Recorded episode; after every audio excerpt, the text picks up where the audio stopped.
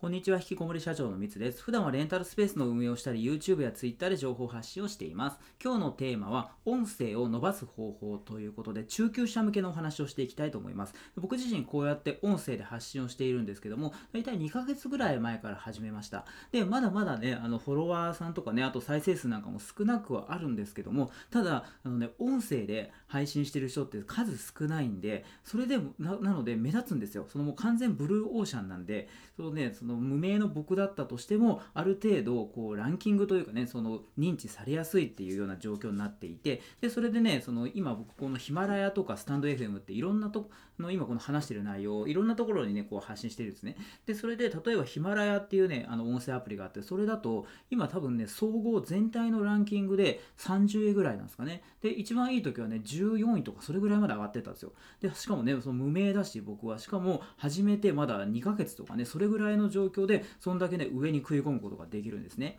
でそれでねその音声を伸ばす方法。でちょっと今回中級者向けなのでこれからねその音声やっていきたいとかまたまだやったことないっていう初心者の方聞いてもちょっとねなかなか難しい話だと思うんでその初心者向けに関してはまた別途お話をさせていただきます。で中級者向けってことでもう実際に今音声配信をしていてでそういう方に向けてお話をしていきたいと思います。でですね実際に僕自身そうやってねあの音声伸ばす方法っていろいろあるんですよ。で僕が見た限りで言うと例えばもう毎日配信するっていうのはあの基本ですね。でそれであと例えば1日1本とかじゃなくてもう何本も3本も4本も5本とかそれぐらいもうたくさんたくさんね配信していくとそれだけ聞いてくれる人もどんどん増えていってでそれでこう認知度も上がるっていうのもあるんですよ。でも僕の場合って1日も1本しかやってないんですね。でそれでそれなのにこれだけこう上に上がるようになったっていうのは何でかってお話をしていくんですけどもちょっとお伝えしたいこと今回2つあります。でちょっとねこの話話はその音声で話し方をねこういう風に工夫しろとかそういうでテクニック的な話じゃなくてもうちょっとね広い目で見た時のお話をしていきます。で、まず1つ目なんですけども、他の SNS をやるっていうことですね。これどういうことかっていうと、結局、その音声だけやってても、まあ、それはね、そこでこう認知度が上がればね、それはいいですけど、ただやっぱりね、他のとこ、例えば Twitter とか、あと YouTube とか、そういうところで、ある程度やっぱ認知度があれば、もう音声ってもうそれだけでね、あの一気にこう上がっていくんですよね。だからまあそれは当たり前の話だと思うんですけど、その有名な人がね、あの音声にね、パッと入ってきたら、それはみんな聞きますよね。だからその他の SNS をやるっていうのはめちゃめちゃ大事っていうのは僕はやっててね、こう思ってるんですね。で、僕の場合だったら Twitter が3000人ちょっとのフォロワーで、あとは YouTube だったら1200人ぐらいチャンネル登録数があるっていう今状態なので、そこである程度僕のこと知ってたりとか、その気になってくれてる方っていうのは、この音声を聞いてもらってるんですね。だから、こう全くね、これから何もやってないっていう状態から、音声をやるっていう人に比べると僕の方がそれはね認知されやすいですよね。だからそのね1個だけじゃなくてこう同時というかねできればこう、まあ、音声とか Twitter とか YouTube とかできれば同じようにこう同時並行でやっていくのが一番ね僕はいいと思ってます。でそれでそのいっぱいやるの大変だったらまあねそれは1個ずつできるとこからやればいいと思うんですけど実際僕はね YouTube であ YouTube じゃないかな Twitter か。Twitter でツイートしてる内容をこう詳しくこの音声で話したりとかそういう風にね使い回したりしてるんでネタに困るとかね思われる方いるかもしれないですけどそんな困らないんですよ。逆にそのあのこう音声で話したことをツイッターにもね使えたりとかだからいろんなね相乗効果でこうネタなんかも増えてたりしてるような感じがするのでその辺りでねやってると問題ないかなっていうところですね。なんかでそれで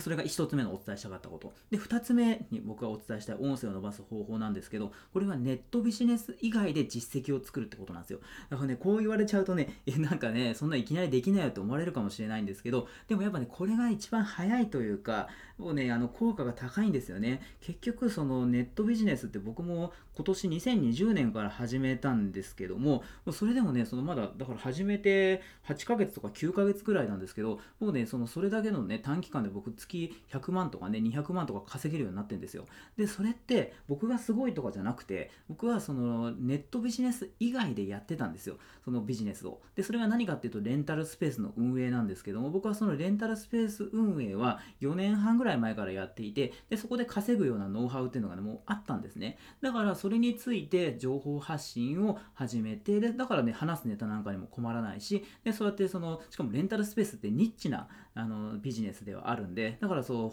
僕のね発信力がどうこうっていうよりは他に発信してる人が少ないんでだから僕が目立ってきてでそれでこう認知してもらえたっていうそういう状況なんですね。だからこれ結局その同じようなことみんなとやっててもね例えばネットビジネスでよく多いのがそういうせどりとか物販とかそういうのだったりとかあとは資産形成とかねなんか FX とかなんかそういうのが多いですよね。あとは Twitter を伸ばす方法とかなんか YouTube を伸ばす方法とかすごいそういうのって多いような感じがするんですよ。だからそれ他にやってる人もいっぱいいますし実際にもっとね実績出してる人ってたくさんいると思うんですよ。だからそこの中に入って同じようにこうやっていく情報発信していくってなるとなかなか難しいと思うんですよね。だから僕みたいにレンタルスペースの運営ってすごいニッチだしまだ発信してる人って全然少ないんですよね。だからそれでもそういうような業界というか見つけてでそれでそのについて発信をするとあこういうのあるんだということでこう目立つというかこう気にしてくれる方が増えていってでそれでで上がっていくっていうそういう話なんですね。だからまあ、ね、ネットビジネス以外って言いましたけど、まあ、ネットビジネスでもいいんですけど他の人があんまりやってないようなそうそういうところで一回取り組んでみてでそれで実績を作っていくっていう。でそうするとやっぱね他の人があんまりやってないんでもちろんねそのうまくいくか分かんないですよね。失敗するリスクももちろんあるんですけどでも情報発信するんだったらそういうね失敗したこととかもやっぱね失敗ネタの方が受けたりするんですよね。みんなねなんかうまくいったとかねいくら稼いでるみたいなことしか言わないですけど僕なんかこう失敗もいっぱいしてるんでこの失敗しましたみたいな話をすると結構みんなねこう聞いてくれたりとかあとは信頼されたりしますね逆に。あこの人ちゃんと正直直ね失敗してることも言ってるんだみたいなことで僕全部だからぶっちゃけでねもう全部失敗談とかも話してるんですね YouTube とかでも。だからそれであのー、まああの気に入ってもらえたっていうようなそういうようなあの状況になってくるのでだからできればその、まあ、ネットあれですよねあの実業というかその他のところでそういう自分自身でねそのただ発信してるだけだとなかなか難しいと思うんですよねやってて。だから僕もレンタルスペースのその運営っていうのをそういうネタがなかったらここまで伸びてなかったと思うんですよ。いや絶対伸びてなかったですね。よっぽどその発信力とかそういうのがあればいいですけどでもそれってなかなかね相当なスキルとかね努力とか経験とかがなんかいるような感じがするんでだから普通にね発信してるだけだと多分ネタがなかったらなかなかそれはねインフルエンサーみたいなのはなれないのかなっていうふうに思うのでなのでその他のところで実績を作るのが大事なんじゃないかなっていうところですね。ということで僕ねその今回音声を伸ばす方法ということでお話しさせていただいて結局その話し方とかねそういうテクニック的なことではなくてその音声伸ばすんだったら他のことをやれっていうみたいなね。もうちょっとねその根本覆すような話をしてしまったんですけどでもね大事だなと思ってて結局その音声って今僕これ無料でやってるんですよ全部。でそれで有料課金とかねできると思うんですけどでもそれって今その無名の人が有料課金でねやったとしてそれで本当にそれ誰かあの有料で聞いてくれんのかって話ですよね。だから僕は特にねあの有料にするつもりはなくて無料で全部やってるんですよ。でもでも僕としてはこの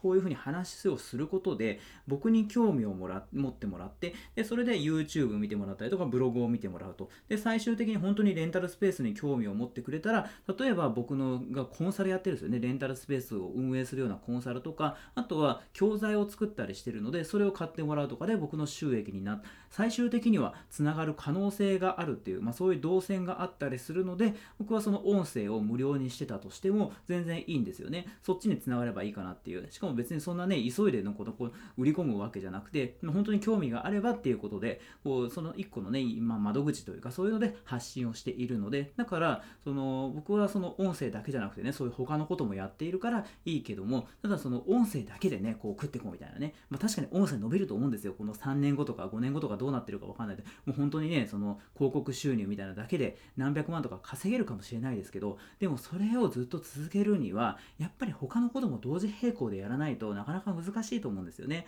なのでそのね音声でこう伸ばしていくって音声だけじゃなくてもうちょっと広い目で見て広い視野で見てでそれでどうなのかっていうのも合わせてあの考えていただくといいんじゃないかなっていうふうに思ったりしたんで今日こういう話をさせていただきました。ということで今回は音声を伸ばす方法中級者向けということでお話をさせていただきました。今回も最後まで聞いてくださって本当にありがとうございました。